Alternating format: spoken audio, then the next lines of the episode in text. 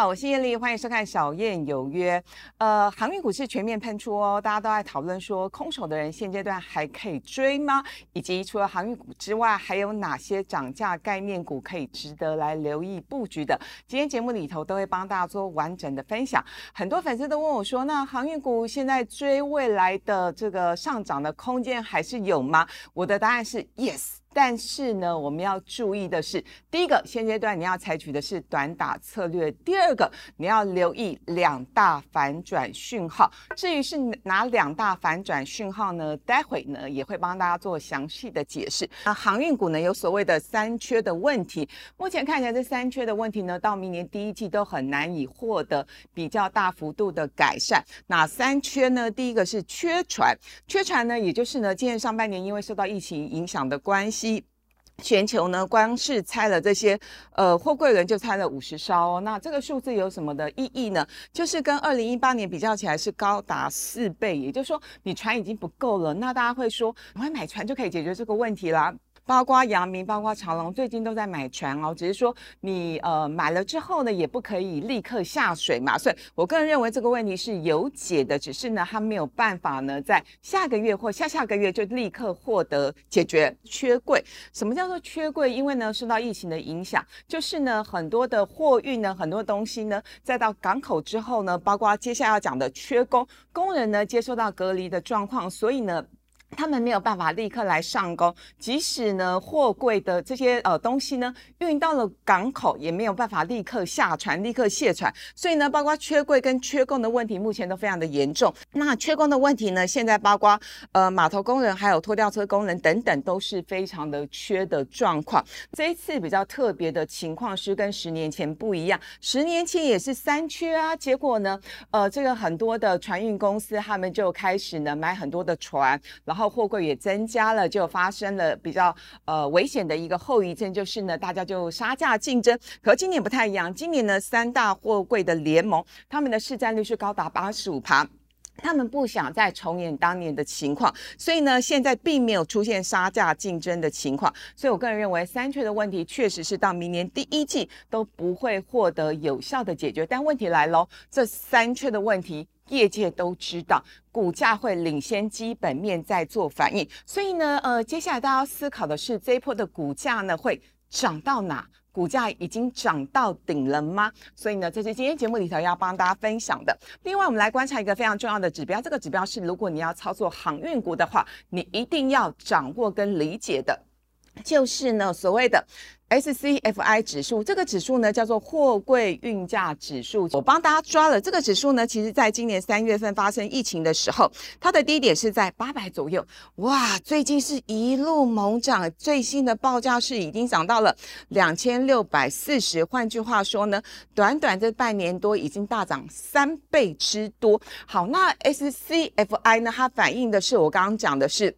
货价运柜指数，所以呢，我们这一波要买的就是纯航运股，而是呢，呃，就是刚刚提到的这个货柜三雄的概念股。那有些人会就会有很多的联想啊，包括其他的像是散装的部分啊，个股就不点名喽。但其实呢，散装的部分它其实概念没有那么纯，因为它装的是原物料。可是我们今天买的货柜的呃这个三雄的股票呢，它装的会像是电脑啊、手机等等，是比较像是民生消费的必需品哦。好，那呃，再仔细来进一步来看，呃，货柜三雄究竟谁受惠比较大？刚刚提到的这个 SCFI 这个指数，如果我们进一步去拆解的话，不是每一条航线涨幅是一模一样的，而是有个别强弱的差别。以过去这一周，也就是十二月十八号到十二月二十五号这一周的报价的涨幅，很明显的，欧洲线涨最多，欧洲线涨了是将近二十二趴。其次呢，地中海线、南美线还有波斯湾，大概是涨幅是落在十四到十五趴之间。比较没有涨的是亚洲线，包括东南亚、新加坡、日本线等等，大概不是没有涨，就是顶多是涨一趴。换句话说呢，如果说我们这一波要操作航运股的话，呃，我们的逻辑是你必须是锁定。欧洲线跟美国线占比比较高的公司，这样大家很容易理解哦。大家可以发现哦，其实呢，阳明跟长荣它的欧洲线加美国线。加起来占它的赢重比较比重最高，所以呢，我下了一个结论：阳明跟长隆是这一波的大赢家。包括呢，呃，像阳明它的美国线跟欧洲线加起来是占了七成之多，长荣呢，美洲线跟欧洲线加起来有六成之多。万海比较特别，因为万海亚洲线是占了六成之多，所以相较之下呢，它这一波受惠比较不会那么深。所以大家有没有发现，哇，阳明几乎天天涨停板，主要的逻辑跟原因就在这边。杨明，我记得也是我们节目小燕有约开播以来有两档股票介绍最多次，一档是联电，另外一档就是阳明。那每逢呢，我在节目里头介绍很多次的股票，就表示呢，其实这档股票是蛮有基本面的。那问题是呢，阳明的股价已经从五块钱涨到昨天涨停板是二十五块，今天呢？盘中就是非常非常的剧烈，一开盘是涨停板，后来打到呃平盘附近，然后又大涨。所以呢，这个呃是不是有其他的一个换手量的存在，然后酝酿未来一波的上攻的趋势？我觉得这个还要再继续观察。不过以今天的涨停价格来看，已经是快到二十八块钱的价位，是不是呢？呃，蛮符合之前。法人喊的目标价三十块呢，那有没有机会再往上冲呢？主要是因为呢，其实呃，阳明在上个礼拜公布十一月的 EPS，光是十一月一个月赚了零点九块之多，也就是说啊，就这个增添了非常多的一个想象的一个空间。因为前面我们提到了三缺的题材，那是不是预估呢？明年看起来哦，正确来说，今年的 EPS 至少是三块钱，明年极有可能是五到七块耶。那如果真的有机会到七块钱的话，股价即使涨到三十块钱，也不会太贵了。不过呢，大家有没有注意到一个非常关键的一件事情？是为什么明年各家评估的是五到七块钱？那最主要是因为呢，呃，明年下半年的景气目前坦白说是看不到的。所以呢，如果我们是用今年呃明年第一季来预估全年的 EPS 的话，我个人认为它其实会有一点盲点跟迷失在里头。明年各界预估的 EPS 是落在这个区间，所以呢，待会我们就可以回推过来，就是它合理的股价以及合理的。比一比会落在哪里？同时，我们再来看的是筹码面，外资呢昨天是大买了是七千四百张，那。哎，投信没有买耶，而且比较特别的是，其实阳明这一波涨上来，法人持股买的不多。那大家很好奇啊，是谁在买，对不对？我的结论是有一群业内的人士，因为他买不到贵位，所以呢，他的东西呢又急着要运出去，那他可能就会有一种逻辑啊，既然呢我们买不到贵位的话，那我是不是呢干脆买阳明公司的股价赚的还比较多呢？所以这是另外一种说法。好，回过头来讲呢，其实这种。航运股呢，一般来说，因为它算是景气循环的原物料的属性，所以呢，一般来说，我们本一比给不会给的太高。像很多的电子类股，大概十倍以上，甚至有些 IC 设计族群呢，我们给它的本一比会到二十到三十倍之间。可是类似这种航运类股了不起呢，就过去的历史经验来看，最高的本一比就会落在六到七倍之间哦。所以大家可以发现哦，那如果说以呃阳明明年预估五块钱的 EPS，那六块的本一比。股价就是三十块喽，所以这样的三十块的目标价是这样来的。再来，我们关心的是长荣。长荣呢，其实它这一波的股价也涨很多了，是涨四倍。刚刚阳明涨了五倍，那长荣呢，从九块钱涨到三十六块钱，真的也涨很多了。那明年的目标价格呢，法人是喊五十块了，更多。为什么？因为今年的 EPS 呃是四块钱，还超越阳明。那明年的 EPS 呢，大概也是落在五点五到七点五块之间。筹码面比较特别，显现呢，法人对它的认同度是比较。高的外资投信是连三日买超，而且是买超了三点七万张。那所以呢，如果后续呢，法人在这边有更多的布局跟琢磨的话，我相信它的股价不会太寂寞。本一比一样，大概是落在六到七倍之间。万海相较之下呢，它的这一波的股价是从十二块钱涨到四十八块钱，它的股价呢其实已经大涨了四点二倍。所以大家有没有注意到啊？货柜三雄里头股价位阶稍微低的就是长隆，所以呢法人买它买的比较多。